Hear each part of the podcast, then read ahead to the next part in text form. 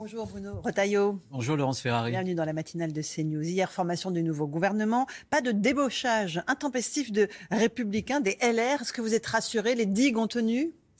Les digues ont tenu, mais c'est surtout ce remaniement, le fait qu'Emmanuel Macron n'est plus attractif. Il y a beaucoup de ministres pourtant, il y en a plus de 40 mais euh, c'est entre soi. Donc c'est euh, un dosage euh, entre les différentes formations de, la majorité. Parce que vous avez refusé d'y participer notamment. Bien sûr. Mais, mais, bien sûr, bien sûr, parce que nous ne sommes pas macronistes. Et puis nos électeurs non plus. Donc nous allons être dans l'opposition texte par texte, bien sûr, mais ce sera une opposition euh, d'intérêt général. simplement, ce, gouvernement, encore une fois, ce qui est important désormais, c'est la ligne, c'est le cap. Pendant cinq ans, le en même temps nous a privé de cap. Euh, cela a abîmé le pays et maintenant, il va falloir réformer enfin et arrêter de dépenser d'ailleurs. Ah oui, mais vous, proposez aussi des choses qui euh, vont euh, générer de la dépense publique. On, y revient dans un instant. Emmanuel Macron fustige le manque de volonté des partis d'opposition à former un gouvernement de coalition. Est-ce qu'au nom de l'intérêt supérieur du pays, il n'aurait pas fallu aller mettre vos différents de côté et vous dire allez, on travaille tous ensemble pour notre pays? Non, pour trois raisons. Un, il y a les convictions. Ah bah oui, je voudrais dire à Emmanuel Macron que les convictions, ça compte. Voilà. Et qu'on ne peut pas trahir ses électeurs à tout bout de champ. Voilà, parce que sinon on abîme la démocratie et alors il ne faut pas déplorer la grosse abstention. Deuxième chose, si on avait donné si on était rentré dans cette nouvelle majorité, on aurait donné le monopole de l'opposition à la fois à Jean-Luc Mélenchon et à Marine Le Pen. La démocratie, c'est la possibilité d'alternance. Donc, en même temps que leur donner le monopole justement de l'opposition, on leur donnait les clés de l'alternance. Et ça, j'en veux pas. Je pense que l'objectif d'LR, c'est de reconstruire une ligne entre le macronisme et puis entre ces partis qui sont des partis démagogiques. Démagogiques et qui ne sont pas des partis républicains. Vous les excluez du champ républicain non, ou pas? Non, non, non, non. Ni le RN, ni la France je pense que Je pense que certains de LFI aujourd'hui, notamment avec l'islamo-gauchisme, avec le wokisme, euh, sont, si j'ose dire, sur, le bord de la frontière, évidemment. Mais euh, désormais, ils sont élus à l'Assemblée nationale.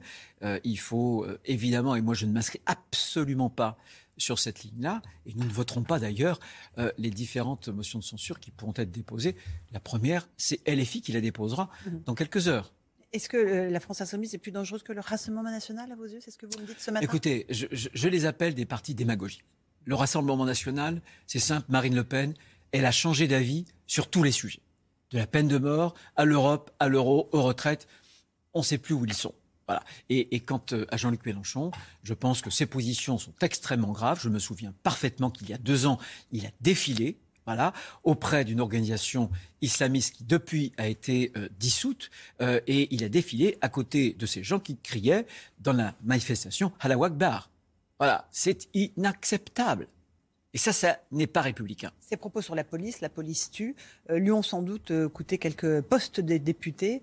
a, raison? Bien sûr, a, a raison. Quand on parle justement aussi du caractère républicain ou non, euh, s'attaquer aux institutions républicaines et la, police est notre bouclier qui protège euh, les Français euh, vis-à-vis des violences, vis-à-vis des délinquants. Là encore, c'est une nouvelle preuve de, ce caractère qui est un caractère d'extrême gauche dangereux euh, derrière euh, une rhétorique euh, souvent très très habile, derrière aussi un certain nombre de mimiques politiques qui peuvent attirer, y compris parfois des jeunes. Mmh. Elisabeth Borne, pour en revenir à, ce qui va se passer dans les prochaines semaines, la Première ministre a décidé de ne pas se soumettre au vote de confiance des députés. Aveu de faiblesse, d'autres l'ont fait avant elle. Je pense à Michel Rocard. Est-ce qu'il fallait absolument passer par un vote de confiance, selon vous?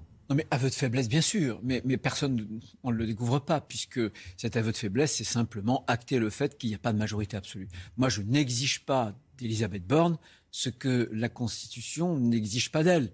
Tout simplement, voilà. C'est un usage, nos institutions. Ce que j'attends désormais, c'est un souffle, c'est une ligne claire. Euh, vous ne pouvez pas réformer quand il n'y a pas de ligne. L'exemple du nucléaire avec Emmanuel Macron a été un exemple vraiment absolument symbolique, puisque on a fermé Fessenheim, un réacteur nucléaire, et on va ouvrir Saint-Avold, c'est-à-dire une centrale à charbon. Et ça, c'est très, très, très mauvais en matière de rejet de CO2 et donc de réchauffement climatique. Voilà ce que produit le en même temps. Je demande à la Première ministre de sortir de le en même temps, d'avoir un cap, de faire des choix qui soient des choix nets, des choix clairs et d'abandonner le quoi qu'il en coûte. En mettant sur le nucléaire, vous savez qu'un programme a été relancé pour euh, la construction de mini-EPR et que là, il y a un certain nombre de centrales qui sont à l'arrêt pour maintenance. Donc tout n'est pas de la faute d'Emmanuel Macron non plus. Si. Pas, la maintenance des centrales nucléaires. François Hollande, il était son secrétaire général. Et lui, depuis dix ans, ça a été la catastrophe. Et c'est la raison pour laquelle, je le dis à vos téléspectateurs, euh, en deux ans, on a doublé en France le nombre de jours où on doit importer de l'électricité. Voilà, on ne peut pas, avec le nucléaire, jouer et faire des revirements incessants. Il y a besoin de cap, de constance et de cohérence, ce que n'a pas eu Emmanuel Macron. Il y a une vraie menace sur le prix de l'électricité, évidemment, on le voit monter. Il y a une menace pour cet automne avec euh, le risque, l'éventualité de coupure de courant.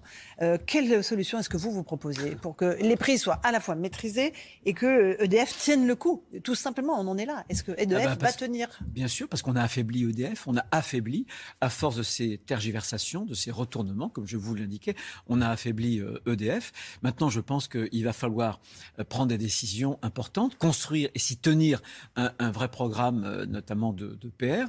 Il va falloir aussi donner à EDF les moyens de ce développement, sans doute nationaliser la branche nucléaire, faire en sorte qu'on abandonne la tarification européenne, qui est terrible, qui avantage l'Allemagne, qui avantage euh, les pays finalement euh, qui utilisent beaucoup de gaz, ce n'est pas notre cas, puisque nous, il nous faut autour de 5 ou 6 de gaz, et c'est là-dessus qu'est construit notre tarification. Donc il faut l'abandonner, il faut que Emmanuel Macron négocie, voilà, très vite.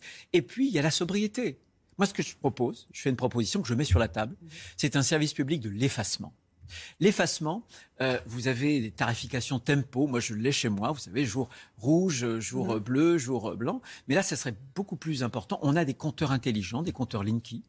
Et avec, vous ajoutez un boîtier et vous pouvez vous effacer. C'est-à-dire qu'il y a des coupures de 10 minutes, de 15 minutes.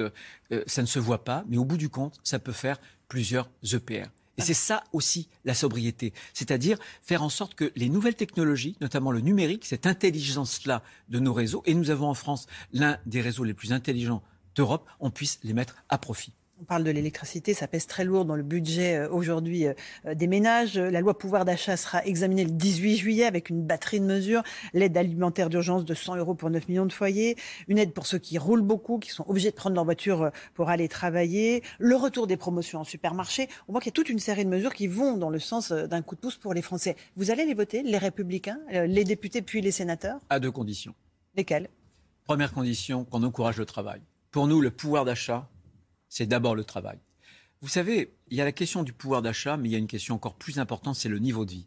En il y a 20 ans, un Allemand et un Français avaient le même niveau de vie.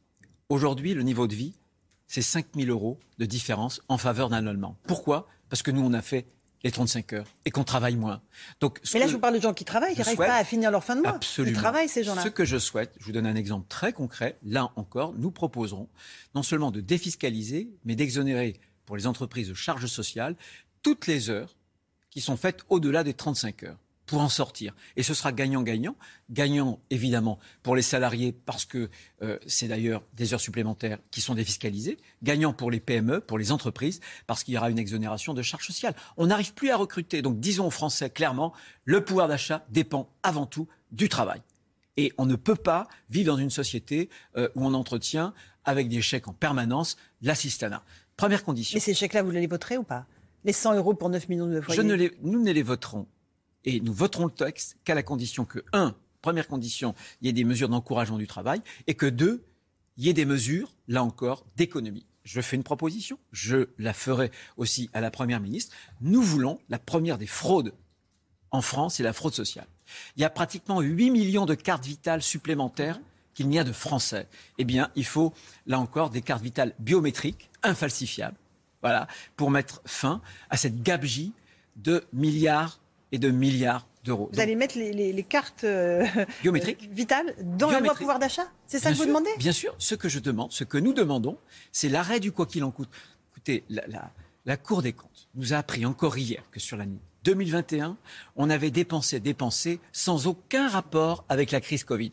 Donc le quoi qu'il en coûte, c'est la ruine de la France. Ce sont nos enfants, vos enfants, nos petits-enfants qui vont payer ce poison. Ce sont des dizaines et des centaines d'entreprises qui ont survécu aussi grâce au quoi qu'il en coûte, vous le savez parfaitement. Lance Ferrari, ce que j'essaie de vous expliquer, c'est que bien sûr, j'étais favorable à ce bouclier. Mais le quoi qu'il en coûte est allé bien au-delà de ce qu'il fallait pour soutenir nos entreprises, pour ce bouclier anti-Covid. La Cour des comptes, vous savez, grosso modo, sur 600 milliards d'endettement supplémentaire sur le quinquennat précédent, il y en a moins d'un tiers qui a été finalement le fait en lien direct avec le Covid. Donc on a dépensé. Et pourquoi la Cour des comptes nous a dit, attendez, euh, l'an dernier on a dépensé beaucoup, beaucoup tout simplement parce qu'Emmanuel Macron a acheté, il a acheté son élection présidentielle. Vous, vous proposez les Républicains de baisser le prix du carburant à 1,50€ le litre. Super, ça coûte combien? 50 milliards d'euros, on nous dit. mon collègue Olivier Marlès a, a, donné ce, a donné ce 50 milliards Je pense. Non, c'est pas du... D'abord, c'est pas 50 milliards. Combien? C'est autour de 20 milliards. Nous, ce que mais c'est pas rien quand même. Bien sûr, bien sûr. Vous proposez de maîtriser les dépenses publiques. Non, mais ce que nous proposerons, nous, c'est de faire en sorte qu'on supprime la taxe sur la taxe. Il y a une TVA sur la TICPE ça fait 4 milliards. Voilà, deuxième chose, on pourrait proposer de revaloriser les indemnités kilométriques. Voilà, parce que les gens qui C'est ce que propose le gouvernement. Passer de 200 bah, à 400 euros. Non, c'est autre chose. C'est un autre dispositif. C'est un autre dispositif. Les indemnités kilométriques. ce que je veux dire, c'est que euh, 1,50€, ça me paraît évidemment euh, très, très lourd comme mesure, mais néanmoins, il faut, pour les mesures de pouvoir d'achat, faire en sorte que le carburant, que l'État, en réalité, l'État ne s'engraisse pas sur le dos des Français. C'est tout. Mais, donc, je n'ai pas compris si vous alliez voter cette loi pouvoir d'achat. Si vous demandez qu'on lui réajoute la fraude sociale, qu'on lui rajoute. mais c'est ça. On dit à la Première ministre, nous, on est prêts à vous accompagner. On va faire du texte par texte. Entre nous, c'est ce qu'on a fait au Sénat depuis cinq ans.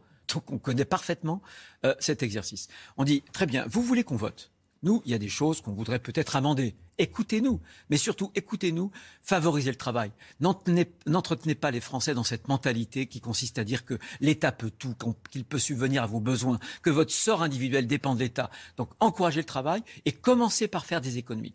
Je ne leur demanderai même pas des économies autant que des dépenses, mais qu'au moins euh, on enclenche une dynamique vertueuse euh, de sérieux budgétaire. Et ça, votre ancien collègue des LR, Bruno Le Maire, ne l'entend pas, ne le fait pas c'est pas ce qu'il propose de faire. il bah, n'arrête pas de sonner la, de, tirer la sonnette d'alarme justement sur la, dette euh, et, les dépenses publiques. Bruno Le Maire, Bruno Le Maire, je, vous pourrez dans vos propres archives, il y a moins de deux mois, euh, prendre un certain nombre de passages, de citations de Bruno Le Maire qui disaient tout va bien, on est les meilleurs, ils sont toujours les meilleurs, ils sont heureux d'être faits, comme on dit chez moi en Vendée. Bon, euh, et puis maintenant, il dit attendez, il faut sonner le signal d'alarme pour la dette. Est-ce que c'est sérieux? Franchement, est-ce que c'est sérieux? Non, c'est pas sérieux. Il y a d'autres euh, chantiers très préoccupants pour les Français, euh, celui de la sécurité. Vous proposez euh, un plan de réarmement régalien de 1% du PIB, des places de prison, 20 000 places de prison supplémentaires, d'instaurer les peines planchées. Tous les jours, on a des actes de violence contre les forces de l'ordre, un commissariat à Champigny qui a été attaqué encore ce week-end, des violences contre les chauffeurs de bus, les pompiers.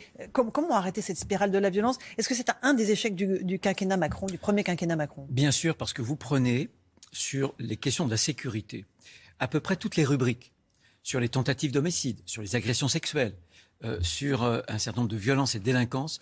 Et là, on a explosé les compteurs. Vous voyez, ce qui est grave dans ce remaniement, euh, Monsieur euh, Darmanin a été reconduit, il a été conforté. Mhm. Alors même qu'il y a quelques semaines, bien sûr, on a élargi ses compétences. Très bien, son pouvoir en réalité. Bien, il y a quelques semaines, grâce au Sénat, euh, on l'a mis en échec et on a bien vu que sur l'affaire du Stade de France, euh, il avait été coupable de mensonges, qu'il a finalement pointé du doigt euh, ceux qui avaient été les victimes, c'est-à-dire les supporters de Liverpool, et en même temps, on a blessé gravement l'image de la France. Et, voilà, parce qu'il fallait cacher absolument ces faits de délinquance, qui étaient liés aussi à une immigration et à des gens qui étaient sans papier. on a caché ce fait-là. Et là, il est conforté. Quel signal donne-t-on? Si le président de la République et la Première ministre veulent lutter contre l'insécurité, ils doivent donner des signaux. Et nous, ce que nous proposons, bien sûr, ce sont des peines minimales. Un chauffeur de bus a été agressé. Mhm. J'ai vu les images mhm. sur, l'écran sur CNews.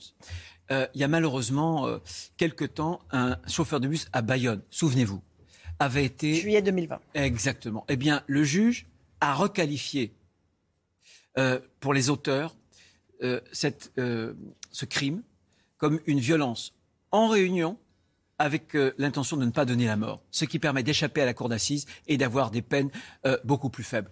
C'est intolérable. Tant qu'on restera dans ce laxisme judiciaire, c'est pour ça qu'il faut des peines minimales, on n'arrivera pas à euh, relever les questions de la sécurité. Vous aurez beau multiplier les gendarmes, les policiers, si les délinquants qu'ils finalement prennent dans la rue, comment dirais-je, ne restent pas en prison, alors c'est un travail qui sert à rien. 5% des multirécidivistes, des multiréitérants, sont à l'origine en France de 50% des actes de délinquance. Ces 5%-là, ils doivent être à l'ombre, en prison.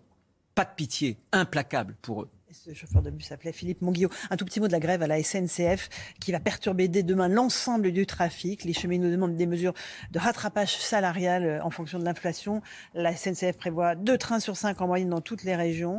Euh, quelle est votre réaction? Oh, c'est la culture de la grève. On parlait il y a quelques instants du Stade de France. Souvenons-nous quand même qu'il y avait euh, un problème aussi de grève ce jour-là. Bien. Donc euh, il y a sans doute des problèmes, des questions euh, là aussi à traiter. Mhm. Des questions salariales, c'est possible. Mais là encore, quand on regarde par exemple le régime de retraite de la RATP, etc., croyez-moi, ils ont beaucoup d'avantages que beaucoup de Français n'ont pas. Et ils prennent en, otage bien sûr, les utilisateurs? Mais bien sûr, et comme par hasard au mois de juillet. Et comme par hasard, au moment où on va partir euh, en vacances, le jour des vacances scolaires. Bah, bien sûr, le jour des vacances scolaires, évidemment. Merci beaucoup Bruno Retailleau d'être venu euh, ce matin dans la matinale de CNews. À vous Romain des Armes pour la suite. Hey, it's Danny Pellegrino from Everything Iconic. Ready to upgrade your style game without blowing your budget? Check out Quince. They've got all the good stuff, shirts and polos, activewear and fine leather goods, all at 50 to 80% less than other high-end brands. And the best part? They're all about safe, ethical, and responsible manufacturing. Get that luxury vibe without the luxury price tag. Hit up quince.com slash upgrade for free shipping and 365 day returns on your next order. That's quince.com slash upgrade.